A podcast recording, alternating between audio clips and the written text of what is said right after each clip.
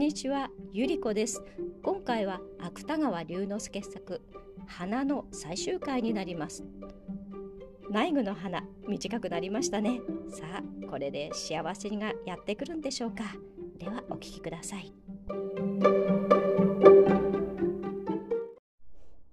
ところが2、3日経つうちに内具は意外な事実を発見した。それは折から用事があって池の尾の寺を訪れた侍が前よりも一層おかしそうな顔をして話もろくろくせずにじろじろ内具の花ばかり眺めていたことである。それのみならずかつて内具の花を粥の中へ落としたことのある柔道寺なぞは行動の外で内具と行き違った時に初めは下を向いておかしさをこらえていたがとうとうこらえかねたと見えて一度にふっと吹き出してしまった。用を言いつかった下法師たちが面と向かっている間だけは慎んで聞いていても内具が後ろさえ向けばすぐにクスクス笑い出したのは一度や二度のことではない。内具ははじめこれを自分の顔代わりがしたせいだと解釈した。しかしどうもこの解釈だけでは十分に説明がつかないようである。もちろん中道寺や下法師が笑う原因はそこにあるのに違いない。けれども同じ笑うにしても鼻の長かった昔とは笑うのにどことなく様子が違う。見慣れた長い鼻より見慣れない短い鼻の方が滑稽に見えるといえばそれまでである。が、そこにはまだ何かあるらしい。前にはあのようにつけつけとは笑わなんだって。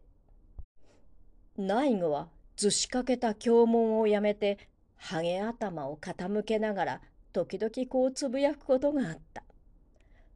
愛すべき内具はそういう時になると必ずぼんやり傍らにかけた普賢の画像を眺めながら鼻の長かった四五日前のことを思い出して今は無下に卑しくなり下がれる人の栄えたる昔を忍ぶがごとく塞ぎ込んでしまうのである。内具には遺憾ながらこの問いに答えを与える命が欠けていた。人間の心には互いに矛盾した二つの感情がある。もちろん誰でも他人の不幸に同情しないものはない。ところがその人がその不幸をどうにかして切り抜けることができると今度はこっちでなんとなく物足りないような心持ちがする。少し誇張して言えばもう一度その人を同じ不幸に陥れてみたいような気にさえなる。そうしていつの間にか消極的ではあるが、ある敵意をその人に対して抱くようなことになる。内具が理由を知らないながらも、なんとなく不快に思ったのは、池の尾の相続の態度にこの傍観者の利己主義をそれとなく感じたからに他ならない。そこで内具は日ごとに機嫌が悪くなった。二言目には誰でも意地悪く叱りつける。しまいには花の領事をしたあの弟子の僧でさえ、内具は宝剣丼の罪を受けられるぞ、と陰口を聞くほどになった。ごとに内具を怒らせたのは、例のいたずらな中道寺である。ある日、けたたましく犬の吠える声がするので内具が何気なく外へ出てみると中道寺は二尺ばかりの木の切れを振り回して毛の長い痩せた報い根を追い回している。それもただ追い回しているのではない。鼻を打たれまいそれ鼻を打たれまいと生やしながら追い回しているのである。内具は中道寺の手からその木の切れをひったくってしたたかその顔を打った。木の切れは以前の花もたげの木だったのである。内具は生地に鼻の短くなったのがかえって恨めしくなった。するとある夜のことである。日が暮れてから急に風が出たと見えて塔の風卓の鳴る音がうるさいほど枕に通ってきた。その上、寒さもめっきり加わったので、老年の内具は寝つこうとしても寝つかれない。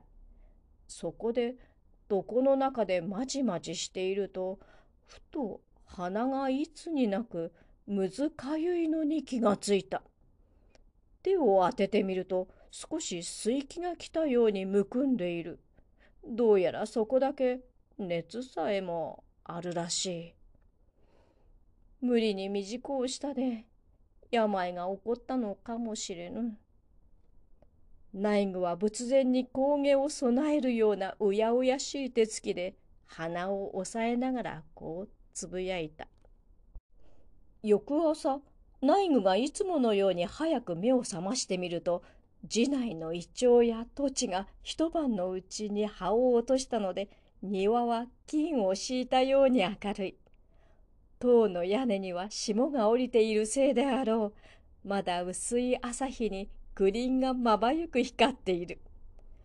全地内具は瞳を上げた円に立って深く息を吸い込んだ。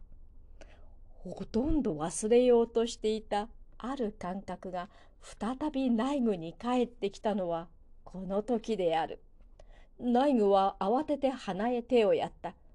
手に触るものは夕べの短い鼻ではない。上唇の上から顎の下まで五六寸余りもぶら下がっている昔の長い鼻である。内具は鼻が一夜のうちにまた元の通り長くなったのを知った。そうしてそれと同時に鼻が短くなった時と同じような晴れ晴れした心持ちがどこからともなく帰ってくるのを感じた。こうなればもう誰も笑うものはないに違いない。内具は心の中でこう自分にささやいた。長い花を明け方の秋風にぶらつかせながら。